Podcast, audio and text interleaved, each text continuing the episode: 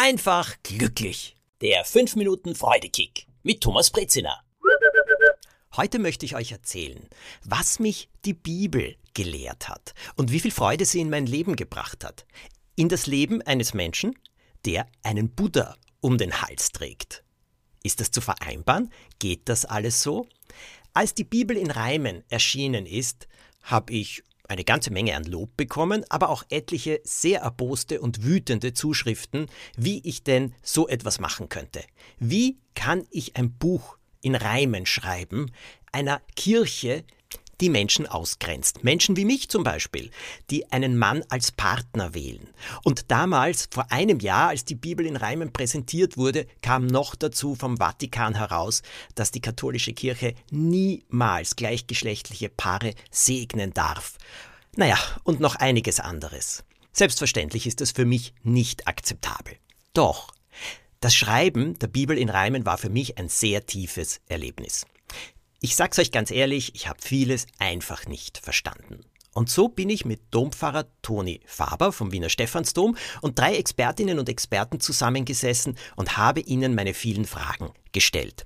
Und Sie haben mir Antwort gegeben, wobei ich glaube, ich habe Sie manchmal äh, ein bisschen sogar in Bedrängnis gebracht. Nur gleichzeitig Ihre Augen haben geleuchtet und Sie haben mir Sachen erzählt, auch über die Symbolik, die in der Bibel steckt, die für mich mein Leben verändert und verbessert haben. Und mir ist bewusst geworden, dass diese christliche Lehre im Kern daraus besteht, dass sie sagt, Liebe ist die größte Kraft, Liebe zwischen Menschen, Liebe zu allen Lebewesen, Liebe zu dieser Welt, zu allem, was uns umgibt. Und Barmherzigkeit, das ist ein Wort, das man heute kaum noch verwendet. Für mich bedeutet es Verständnis, für den anderen zu haben, nicht zu verurteilen, sicherlich Grenzen zu setzen, aber trotzdem nicht auszugrenzen. Aus diesem Grund sage ich, ich persönlich fühle mich von Gott geliebt und ich fühle mich nicht ausgeschlossen. Und auch in einer katholischen Kirche gibt es zum Beispiel einen Toni Faber, der gesagt hat, ich segne gleichgeschlechtliche Paare. Und der einfach nicht ausschließt. Worauf kommt es jetzt an? Woraus kann man denn Kraft schöpfen für ein erfülltes Leben, für ein freudiges Leben, um Richtlinien im Leben zu finden? Naja, aus der Weisheit, die in dieser Bibel steckt.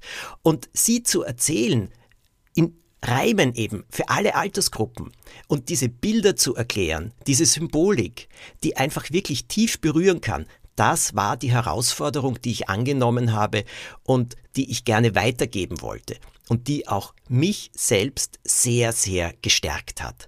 Wir können jetzt stundenlang darüber diskutieren, welche Kirche was falsch macht oder womit wir nicht einverstanden sind. Trotzdem aber sage ich, das, worauf es ankommt, ist doch der Kern einer Botschaft. Das ist das Wichtige. Ich gehöre weiterhin keiner Kirche an, aber ich fühle mich dort zugehörig, wo ich mich verstanden und akzeptiert fühle. Und das ist auch bei einer Julia Schnitzlein, das ist eine Pfarrerin in Wien, die Pfarrerin der lutherischen Stadtpfarrkirche. Auch dort fühle ich mich willkommen und verstanden. Und es ist wichtig, solche Menschen zu haben. Mir bedeuten sie sehr, sehr viel. Die Inhalte einer Bibel, die Aussagen einer Bibel können von Menschen wunderbar rübergebracht werden, zum Leben erweckt werden, zu heutigem Leben erweckt werden. Ja, naja, und wo das passiert? Da muss man sich ein bisschen umhören. Aber das Wichtige, das ist der Kern der Botschaft und was er mit mir macht oder was ich daraus schöpfen kann.